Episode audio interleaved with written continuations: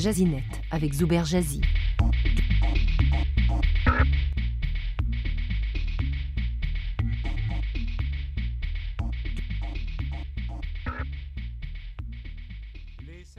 Le sport favori de plusieurs mobinotes. Des centaines de personnes ont toutefois laissé leur peau en exerçant une forme extrême de ce sport. Des chercheurs universitaires indiens ont compilé les accidents mortels causés par la prise des autoportraits à travers le monde. Le résultat de la recherche qui couvrait la période des mois d'octobre 2011 à novembre 2017 a recensé 259 morts parmi les admirateurs de selfies.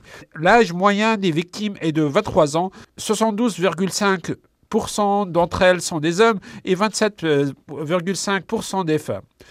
L'Inde est en tête de liste du palmarès des pays où ces accidents ont eu lieu, suivis par la Russie, les États-Unis et le Pakistan. Les noyades, accidents de route, chutes de sommet ou des lieux élevés sont les types d'accidents les plus fréquents occasionnés par la prise d'autoportrait.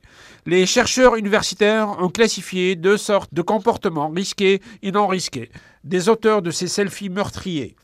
Les femmes plus prudentes ont pris trois fois moins de risques que les hommes pour se photographier dans des endroits ou des situations périlleuses. Les réseaux sociaux et particulièrement Instagram sont une caisse de résonance pour les admirateurs de selfies qui, pourraient leur amener des milliers de followers et de j'aime. Tout aspire à la glorification et à la reconnaissance sociale. Combien de likes j'ai eu Les simples selfies devant un son miroir ou avec un chat ou avec son chat ne suffisent plus.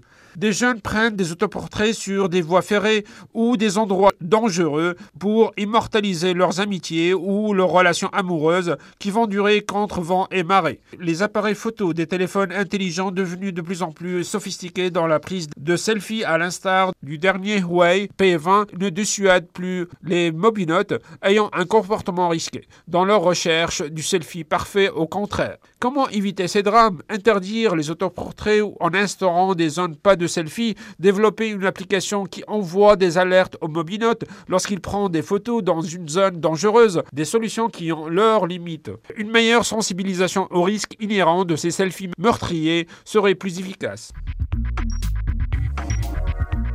Jazinet avec Zuber Jazzy. Communiquez avec lui. français.rcinet.ca